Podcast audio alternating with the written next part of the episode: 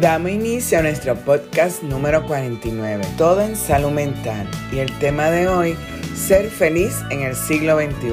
Pareciera en estos momentos algo difícil de alcanzar, pero la respuesta es que sí se puede.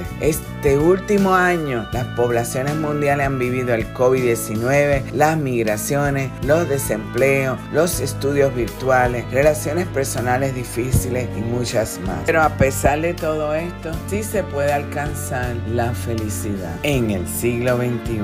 Tal Ben Shahar empezó hace años en el estudio de la felicidad a causa de su propia infelicidad. Afirman que hay una parte genética en esto de ser más felices, pero sobre todo la búsqueda de la felicidad depende de nosotros y de nuestras decisiones. Se le conoce como el gurú de la felicidad del siglo XXI. Es doctor en psicología y filosofía por la Universidad de Harvard, con récord en una de las asignaturas más populares hasta el momento con más de 1.400 alumnos, aunque empezó con 8 alumnos en su primera clase. Lleva años estudiando la felicidad, cofundador de la Happiness Studies Academy, en la que se define la felicidad como aquella experiencia del bienestar integral de la persona o la experiencia del ser integral, señalando cinco elementos esenciales para una vida plena, espiritual, física, intelectual, relacional y emocional. Según Tal Ben Shahar, la felicidad es un término del que se lleva hablando desde hace siglos. Es un tema bastante recurrente y de actualidad, pero explica que ya desde la época de Aristóteles uno de los padres de la filosofía occidental, hablaba sobre la felicidad como el fin más elevado de la humanidad.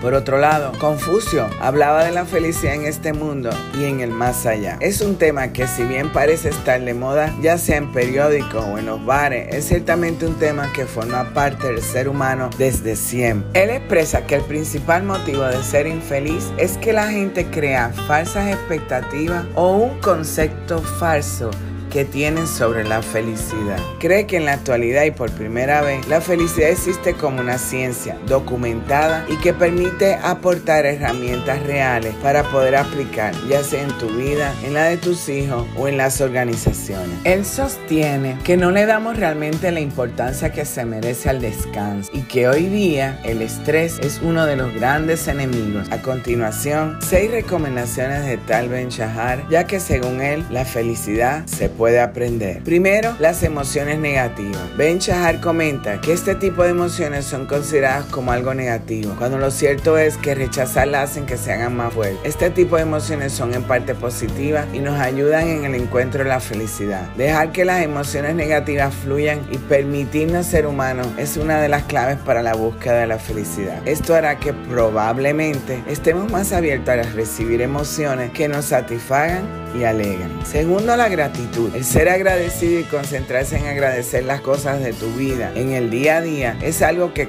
se considera relevante y que además ayudan a fortalecer el sistema inmunológico. Habla sobre la palabra apreciar y explica que cuando aprecias las cosas buenas de tu vida, estas cosas buenas aumentan de valor y se generan más cosas buenas. Tercero, las relaciones humanas. En este aspecto deja claro el peligro de las tecnologías y su uso excesivo. La tecnología es buena en su justa medida, pero no como sustituto de relaciones humanas. Habla de relaciones reales y no virtuales, de cuidar y dar importancia a este tipo de relaciones romance, amistades familiares y otras. Esto parte de investigaciones realizadas por Martin Seligman, pionero de la psicología positiva, y sus conclusiones de que la gente más feliz del mundo son aquellas que tienen relaciones humanas íntimas y sólidas. El ejercicio físico, hacer deporte con regularidad puede ser tan efectivo como un antidepresivo y considera que hacer 30 minutos de ejercicio al menos 3 días en semana es un aspecto que nos ayuda a incrementar nuestra felicidad. Cuarto, actividades que nos den placer,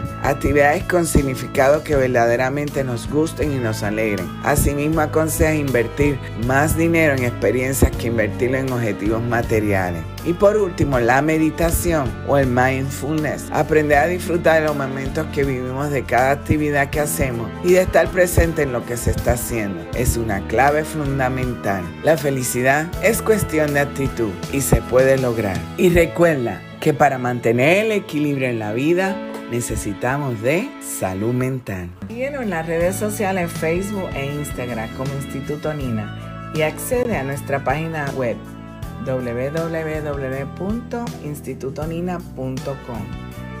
Recuerda suscribirte en nuestro podcast en Spotify y en YouTube.